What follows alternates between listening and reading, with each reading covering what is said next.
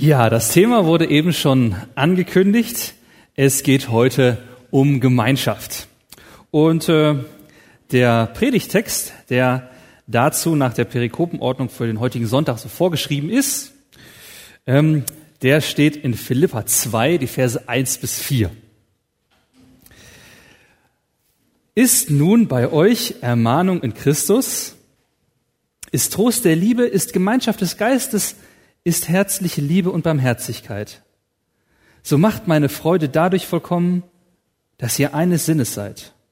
Gleiche Liebe habt, einmütig und einträchtig seid. Tut nichts aus Eigennutz oder um eitler Ehre willen, sondern in Demut achte einer den anderen höher als sich selbst.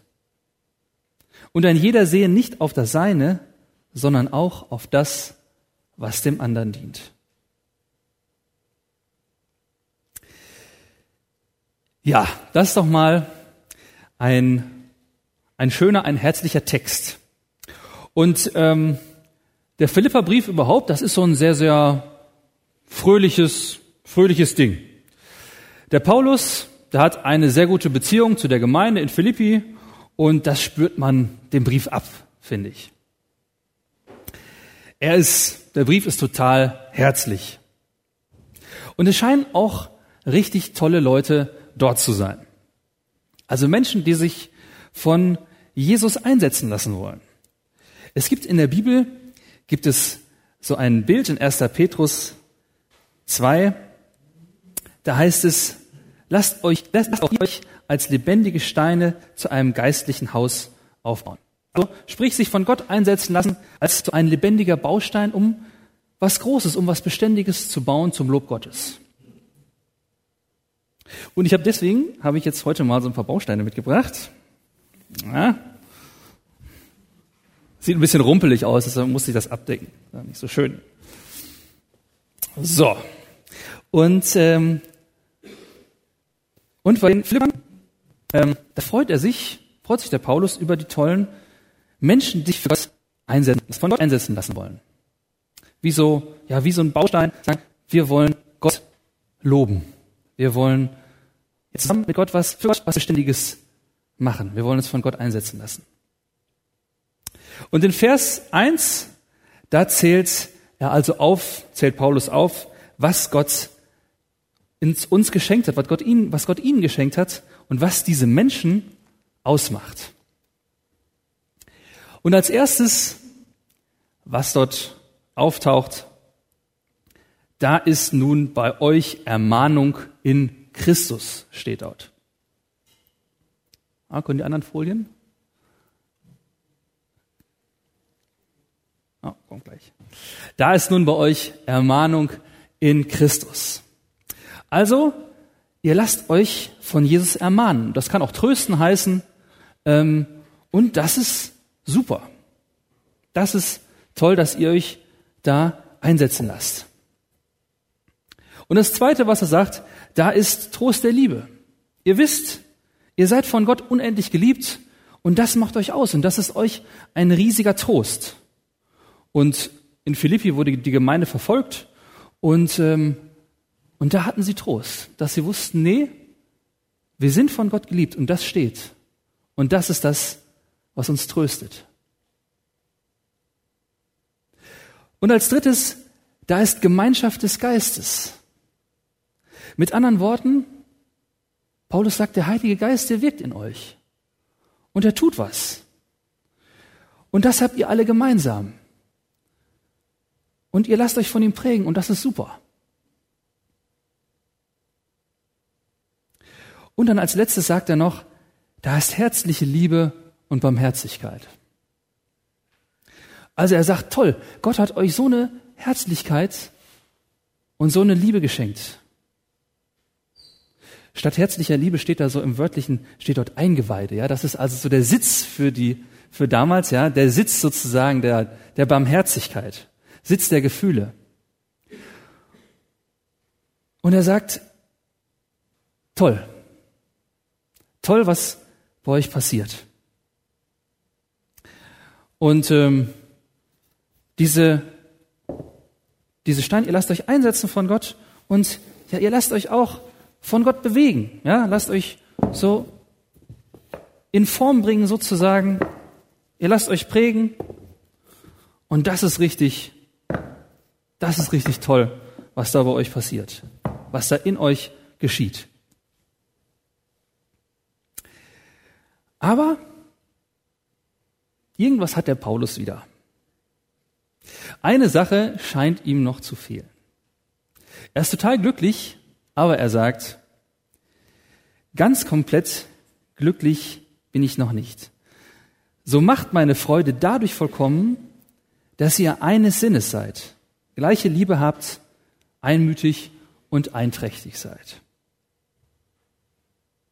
Also er sagt, ihr seid alles tolle, von Gott geliebte und herzliche Menschen, aber eins fehlt euch noch. Ihr seid nicht eines Sinnes. Da sind zum Beispiel in Philippi sind dort ähm, zwei Frauen in der Gemeinde. Die eine heißt Syntyche und die andere heißt Evodia. Und da sagt der Paulus, spricht er an in Kapitel 4, sagt er, ihr seid uneins. Er sagt aber auch, das sind beides liebe, treue Mitarbeiterinnen. Er sagt, sie haben sich mit mir für das Evangelium voll eingesetzt. Sie haben mit mir für das Evangelium gekämpft, sie haben sich voll eingesetzt. Aber sie machen offensichtlich beide ihr Ding. Nicht gemeinsam. Und den beiden sagt er, sie sollen eines Sinnes sein. Die beiden hebt er heraus, aber offensichtlich scheint das in Philippi so ein, ein, ein allgemeines Problem zu sein.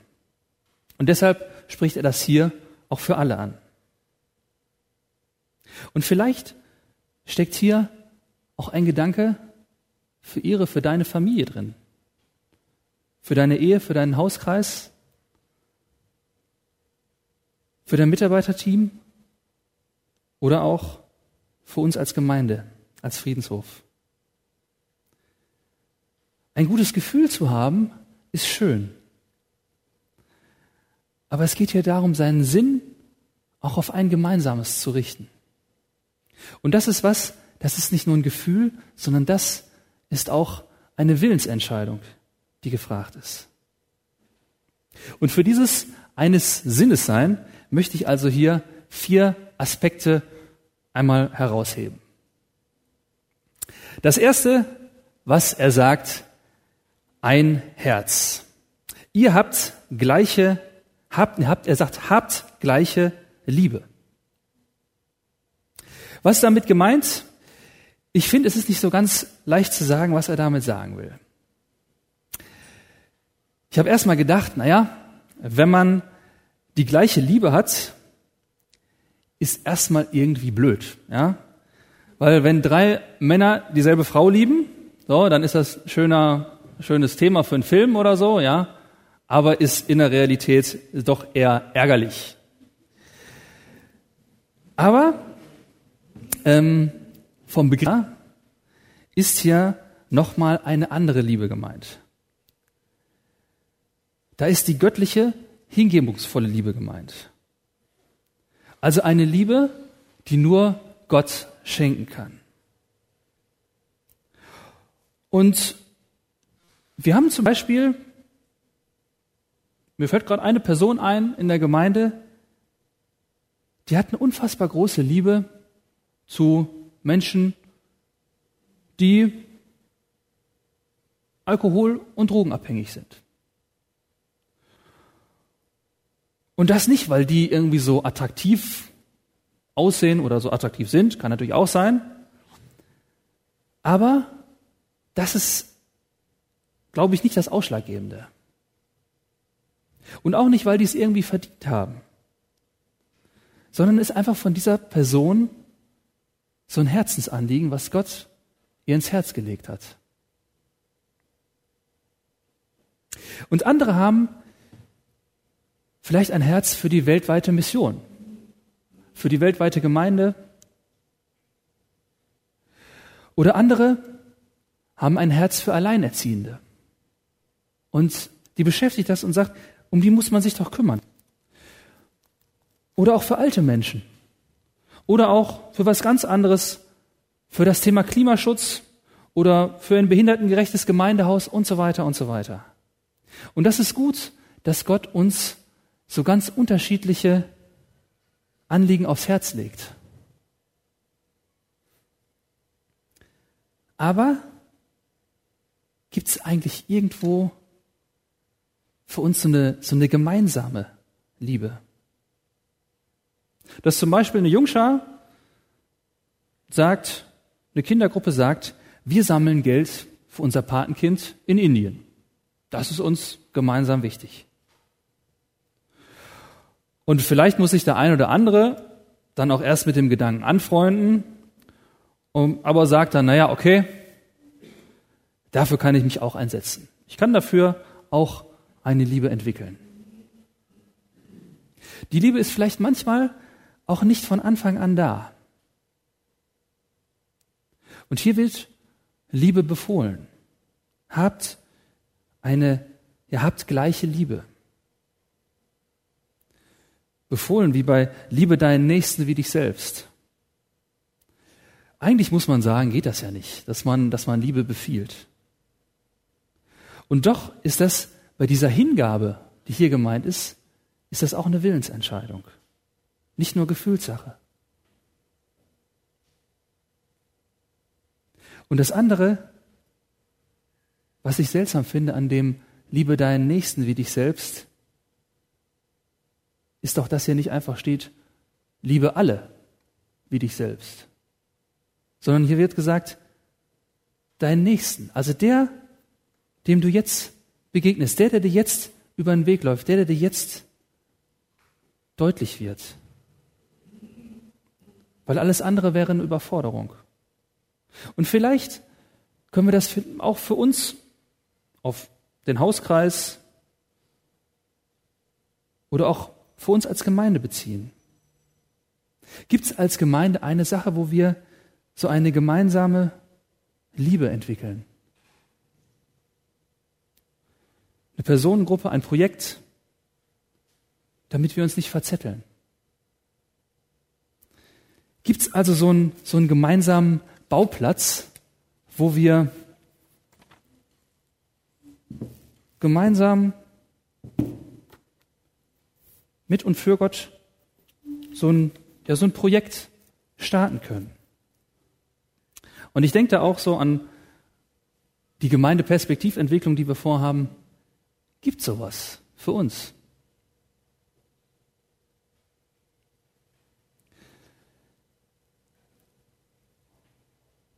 Der erste Punkt, habt gleiche Liebe. Der zweite Punkt, seid einmütig und einträchtig.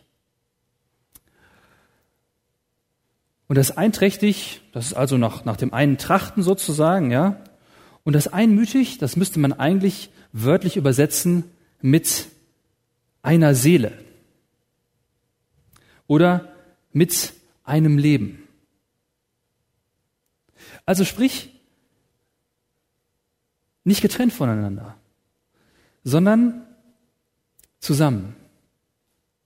Zusammen leben. Und deswegen schiebe ich hier einfach mal so an unserem Bauplatz die Steine hier so ein bisschen zur Seite dass sie zusammen, dass sie sich berühren. Ja.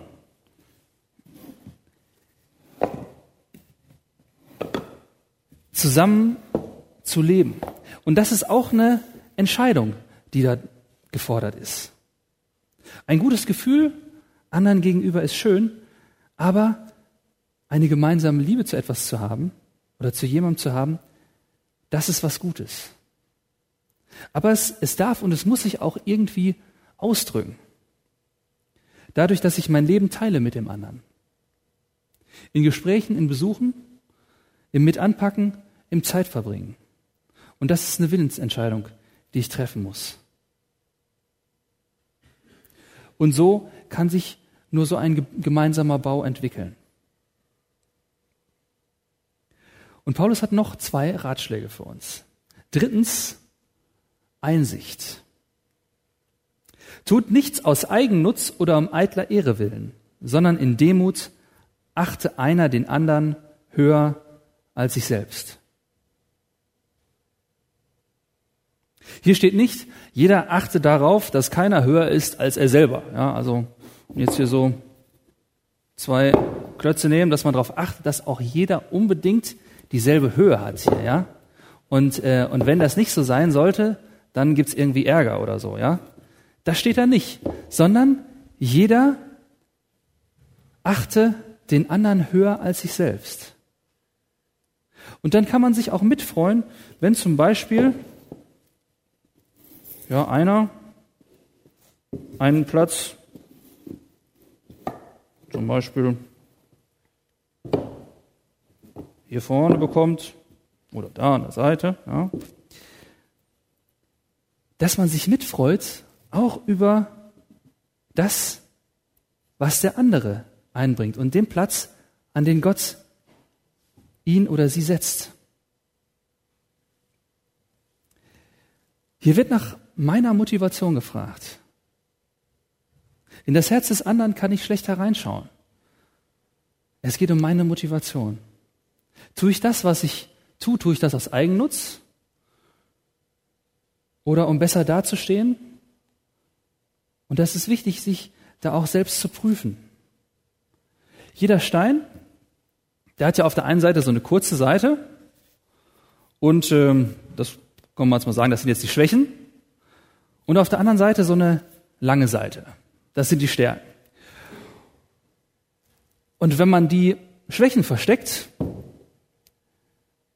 dann kann man schon sehr hoch ragen. Ja, dann kann man schon, äh, wenn man den so aufrecht hinstellt, den Stein hier, dann kann man schon hoch in die Höhe gucken. Aber kann auch mehrere zusammentun, ja, die beide gut ihre Schwächen verstecken können, ja. Dann wird's noch ein bisschen wackeliger, weil da ist diese Sollbruchstelle. Klar, an der Stelle, wo es so schmal ist, da wackelt's. Und da gefährde ich, gefährde ich mich selber, aber auch andere, wenn ich dann ins Straucheln komme. Also zum Beispiel, ich muss ja zugeben, ich bin manchmal so ein bisschen chaotisch, ja, und schieb ganz gerne Dinge so ein bisschen auf. Und ähm, jetzt kann ich natürlich versuchen, immer zu sagen, naja, läuft, läuft. Ja, und wenn einer fragt, läuft, so, ja, ja, ja, ja, klappt, klappt, klappt. Und versuchen so diese Schwäche zu verstecken. Und so zu tun, als liefe das alles dann stehe ich gut da. Ja, und, und Mensch, schaffst ja viel und so, ne, toll. Aber irgendwann, irgendwann fällt es dann auf. Wenn dann plötzlich doch noch nicht alles organisiert ist. Und dann ist es was, dann kracht's, ja. Ich äh, lass mal nicht krachen hier wegen dem Paket hier, ja. Dann ist es was, was kracht. Besser ist, demütig sein und seine Schwächen ruhig auch zeigen und sie mit den Stärken der anderen kombinieren.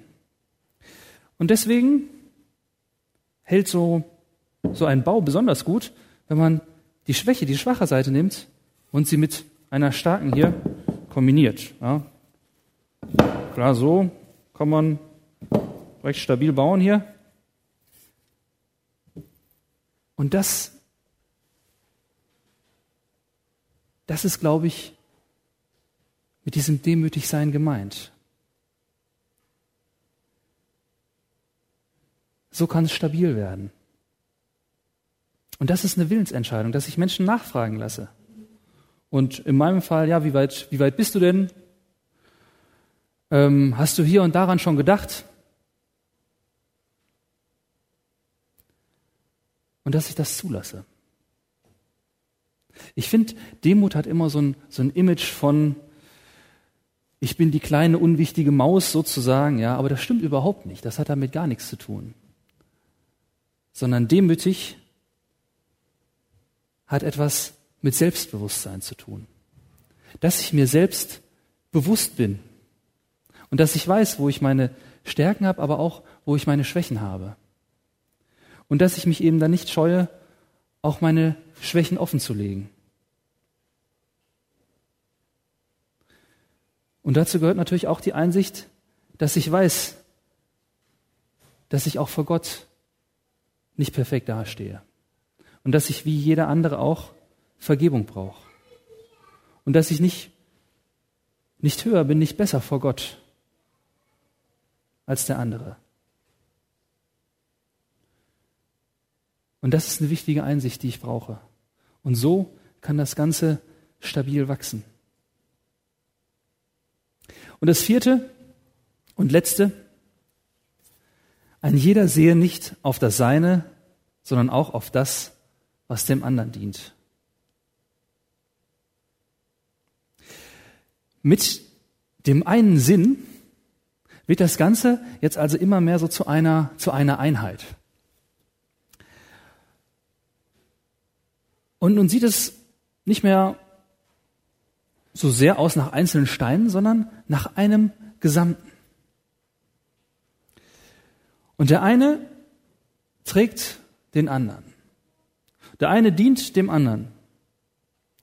Durch Rasenmähen oder durch äh, Gebet, durch Kinderbetreuung oder, oder, oder. Und mal bin ich derjenige, der trägt, derjenige, der weiter unten ist und andere trägt. Und mal bin ich derjenige, der sich tragen lassen muss. Und so soll das sein. Und schief wird es, wenn ich nur eins möchte. Es gibt zum Beispiel Menschen, die wollen selbst immer nur dienen, aber sich nicht dienen lassen. Bloß keinem zur Last fallen, bloß ja keinen belasten.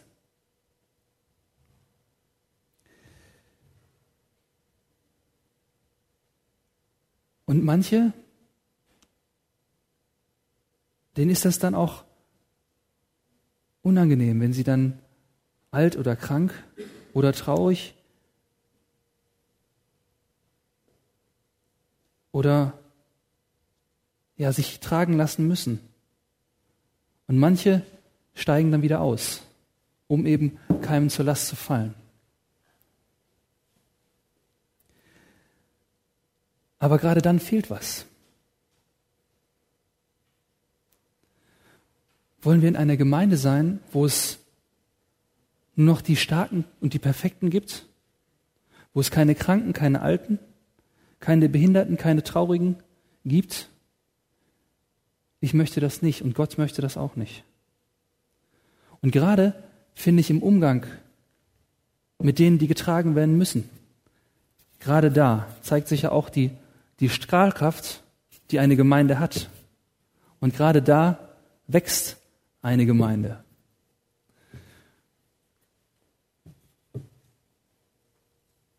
Und so kann der Bau in die Höhe wachsen.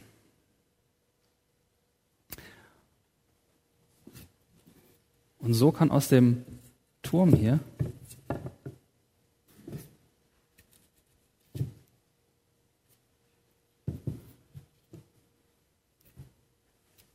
ein kleiner Leuchtturm werden. Ja.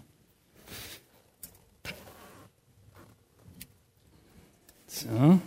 Müsste man, eigentlich, müsste man hier so eine richtige Funzel anbringen, so ein richtiges.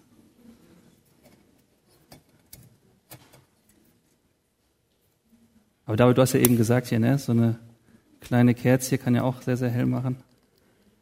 Ich müsste jetzt so ein richtiges, ja.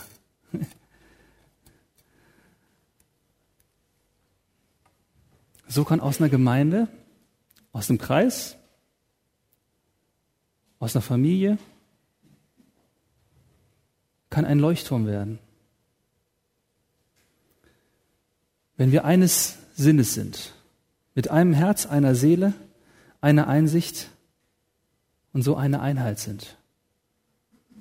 Und dann heißt es auch in Philippa 2, Vers 15, und ihr scheint als Lichter in der Welt.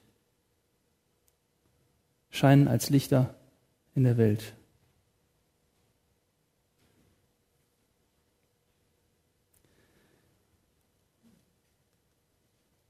Und so eine Gemeinde und so eine Gruppe.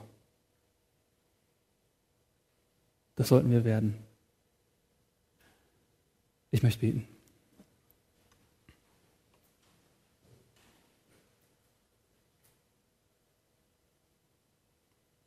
Herr, ich danke dir, dass du uns zusammenfügst. Und ich danke dir, dass du uns unheimlich beschenkst. Und dass du uns prägen möchtest. Und ich möchte dich bitten, dass du uns auch immer mehr zusammenfügst. Helf uns, dass wir immer mehr eines Sinnes werden. Und zeig du, zeig du uns, wo, wo du uns gebrauchen möchtest. Zeig du, wo wir diese eine Liebe haben können. Wo wir hier in Kassel, wo wir füreinander ja so ein Leuchtturm werden können. Danke, dass du uns einsetzt. Mach du uns zu einem Lob für dich. Danke dafür. Amen.